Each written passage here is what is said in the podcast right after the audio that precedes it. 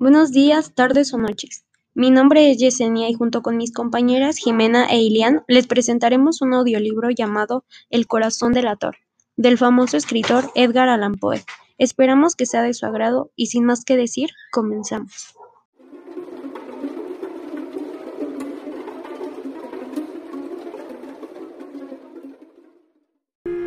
Es verdad, soy muy nervioso, horrorosamente nervioso, siempre lo fui, pero ¿por qué pretendéis que esté loco? La enfermedad ha agudizado mis sentidos, sin destruirlos ni embotarlos. Tenía el oído muy fino, ninguno le igualaba. He escuchado todas las cosas del cielo y de la tierra, y no pocas del infierno.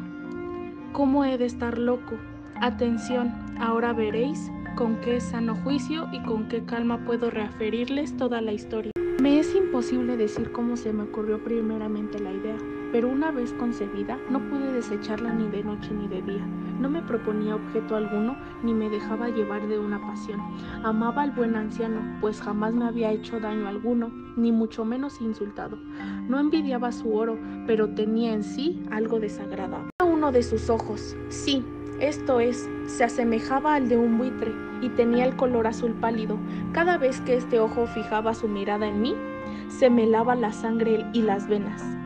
Lentamente, por grados, comenzó a germinar en mi cerebro la idea de arrancarle la vida al viejo, a fin de librarme para siempre de aquel ojo que me molestaba. He aquí el kid. ¿Me creéis loco? Pero advertid que los locos no razonan si hubieras visto con qué buen juicio procedí, con qué tacto y previsión y con qué disimulo puse manos a la obra, nunca hubiera sido tan amable con el viejo como durante la semana que precedí al asesinato.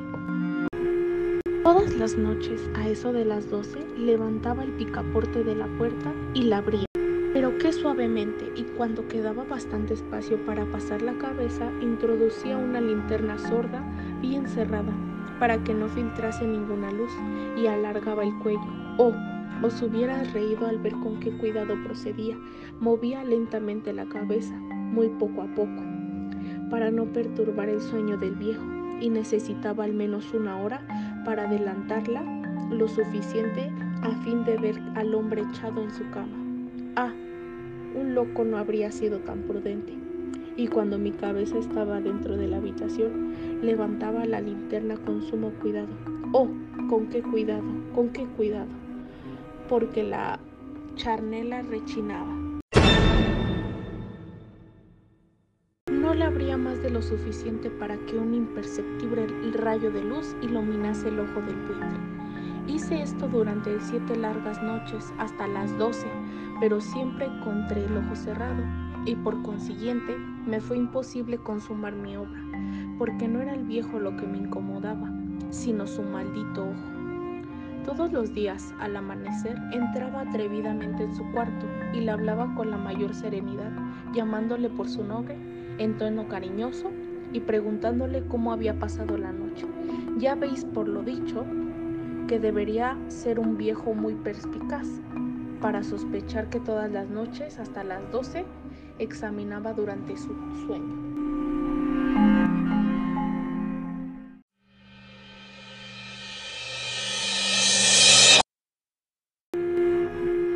Llegada la octava noche, procedí con más precaución, aún para abrir la puerta.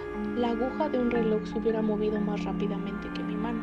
Mis facultades y mi sagacidad estaban más desarrolladas que nunca, y apenas podía reprimir la emoción de mi triunfo. Pensar que estaba ahí, abriendo la puerta poco a poco, y que él no podía ni siquiera soñar en mis actos, esta idea me hizo reír, y tal vez el durmiente escuchó mi ligera carcajada, pues se movió de pronto en su lecho como si se despertase. Tal vez creeréis que me retiré. Nada de eso. Su habitación estaba negra como un pez. Tan espesas eran las tinieblas, pues mi hombre había cerrado herméticamente los postigos por temor a los ladrones y sabiendo que no podía ver la puerta entornada, seguía empujándola más, siempre más. Había pasado ya la cabeza y estaba a punto de abrir la linterna cuando mi pulgar se deslizó sobre el muelle con que se cerraba y el viejo se incorporó en su lecho exclamando ¿Quién anda ahí? Permanecí inmóvil, sin contestar. Durante una hora me mantuve como petrificado y en todo este tiempo no lo vi echarse de nuevo. Seguía sentando y escuchando como yo lo había hecho noches enteras. Pero he aquí de repente, oigo una especie de queja débil y reconozco que era debida a un terror mortal. No era de dolor ni de pena, oh no, era el ruido sordo y ahogado que se elevaba del fondo del alma poseída por el espanto.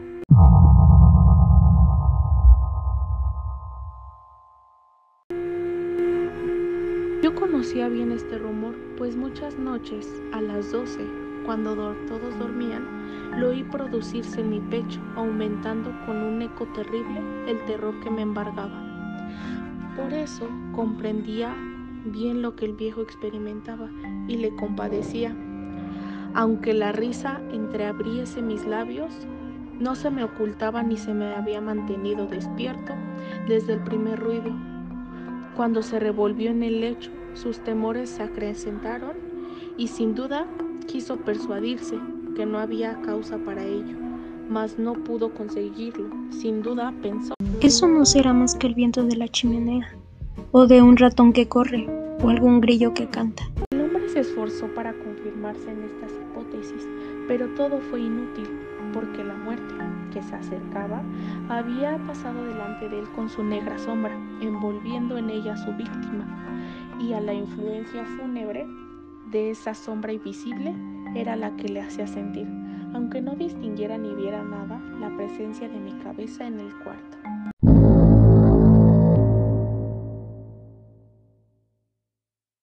Después de esperar largo tiempo con mucha paciencia sin oírle echarse de nuevo, resolví entreabrir un poco la linterna, pero tampoco, tampoco, que casi no era nada. La abrí tan cautelosamente que más no podía hacer, hasta que al fin un solo rayo pálido, como un hilo de araña, saliendo de la abertura, se proyectó en el ojo de buitre. Estaba abierto, muy abierto, y no me enfurecí, apenas le miré le vi con la mayor claridad, todo entero, con su color azul opaco y cubierto de una especie de velo hediondo que heló mi sangre hasta la médula de los huesos. Pero esto era lo único que se veía de la cara, de la persona del anciano, pues había dirigido el rayo de luz como por instinto hacia el maldito ojo. No os he dicho, ya que lo que tomáis por locura no es sino un refinamiento de los sentidos. En aquel momento un ruido sordo, ahogado y frecuente semejante al que produce un reloj envuelto en algodón hirió mis oídos. Lo reconocí al punto. Era el latido del corazón del anciano y aumentó mi cólera, así como el redoble del tambor que sobreexcita el valor del soldado. Pero me contuve y permanecí inmóvil, sin apenas respirar, y esforzándome en iluminar el ojo con el rayo de luz. Al mismo tiempo, el corazón del anciano latía con mayor violencia, cada vez más precipitadamente y con más ruido.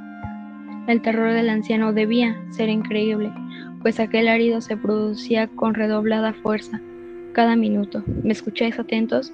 Ya os he dicho que yo era nervioso, y lo soy, en efecto.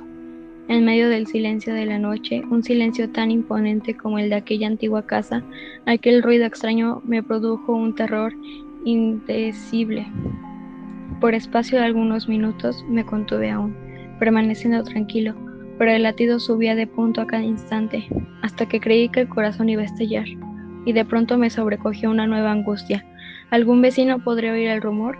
Había llegado la última hora del viejo profiriendo un alarido. Abrí bruscamente la linterna, me introduje en la habitación. El buen hombre solo dejó escapar un grito. Solo uno. En un instante la arrojé en el suelo. Reí de contento al ver mi tarea tan adelantada, aunque esta vez ya no me atormentaba, pues no se podía oír a través de la pared. Al fin cesó la palpitación, porque el viejo había muerto. Levanté las ropas y examiné el cadáver. Estaba rígido, completamente rígido. Apoyé mi mano sobre el corazón y la tuve aplicada algunos minutos. No soy a ningún latido. El hombre había dejado de existir, y su ojo desde entonces ya no me atormentaría más. Si persistís en tomarme por loco, esa creencia se desvanecerá cuando os diga qué precauciones adopté para ocultar el cadáver. La noche avanzaba. Comencé a trabajar activamente, aunque en silencio. Corté la cabeza, después los brazos y por último las piernas. Enseguida arranqué tres tablas del suelo de la habitación y deposité los restos mutilados en espacios huecos, y volví a colocar las tablas con tanta habilidad y destreza que ningún ojo humano, ni siquiera el suyo, hubiera podido descubrir nada de particular.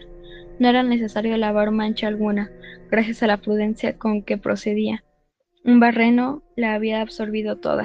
Ja. Terminada la operación, a eso de las cuatro de la madrugada, aún estaba tan oscuro como a medianoche. Cuando el reloj señaló la hora, llamaron a la puerta de calle. Yo bajé con la mayor calma para abrir, pues, ¿qué podía temer ya?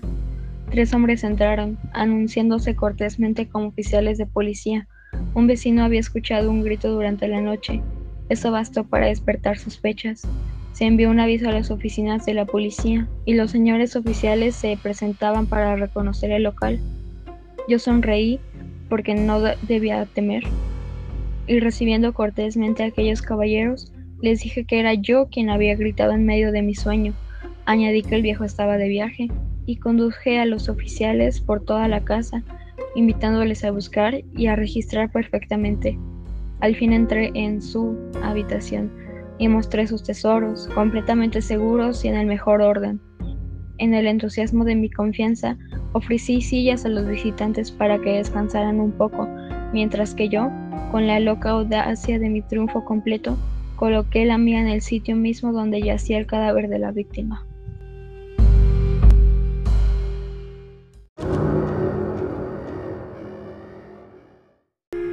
Los oficiales quedaron satisfechos y, convencidos por mis modales, yo estaba muy tranquilo. Se sentaron y hablaron de cosas familiares a las que yo contesté alegremente, mas al poco tiempo sentí que palidecía y ansié la marcha de aquellos hombres. Me dolía la cabeza, me parecía que mis oídos zumbaban, pero los oficiales continuaban sentados, hablando sin cesar. El zumbido se pronunció más, persistiendo con mayor fuerza. Me puse a charlar sin tregua para librarme de aquella sensación pero todo fue inútil. Al fin descubrí que el rumor no se producía en mis oídos. Sin duda palidecí entonces mucho, pero hablaba todavía con más viveza, alzando la voz, lo cual no impedía que el zumbido fuera en aumento. ¿Qué podría ser yo? Era un rumor sordo, ahogado, frecuente, muy análogo al que produciría un reloj envuelto en algodón. Respiré fatigosamente. Los oficiales no oían aún, entonces hablé más a prisa, con mayor vehemencia, pero el ruido aumentaba sin cesar. Me levanté y comencé a discutir sobre varias nimiedades en un diapasón muy alto y gesticulando vivamente, mas el ruido crecía. ¿Por qué no querían irse aquellos hombres? Aparentando que me exasperaban sus observaciones, di varias vueltas de un lado a otro de la habitación, mas el rumor iba en aumento. Dios mío, ¿qué podía hacer? La cólera me cegaba. Comencé a renegar. Agité la silla donde me había sentado, haciéndola rechinar sobre el suelo, pero el ruido dominaba siempre de una manera muy marcada. Y los oficiales seguían hablando, bromeaban y sonreían. ¿Sería posible que no oyesen? Dios Todopoderoso. No, no. Oían, sospechaban, lo sabían, todo. Se divertían con mi espanto. Lo creí y aún lo creo. Cualquier cosa era preferible a semejante burla. No podía soportar más el tiempo de aquellas hipócritas sonrisas. Comprendí que era preciso gritar o morir. Y cada vez más alto. ¿Lo oís? Cada vez más alto. Siempre más alto. Miserables, exclamé. No disimuléis más tiempo. Confieso el crimen. Arrancad esas tablas. Ahí está, ahí está. Es el latido de su espantoso corazón.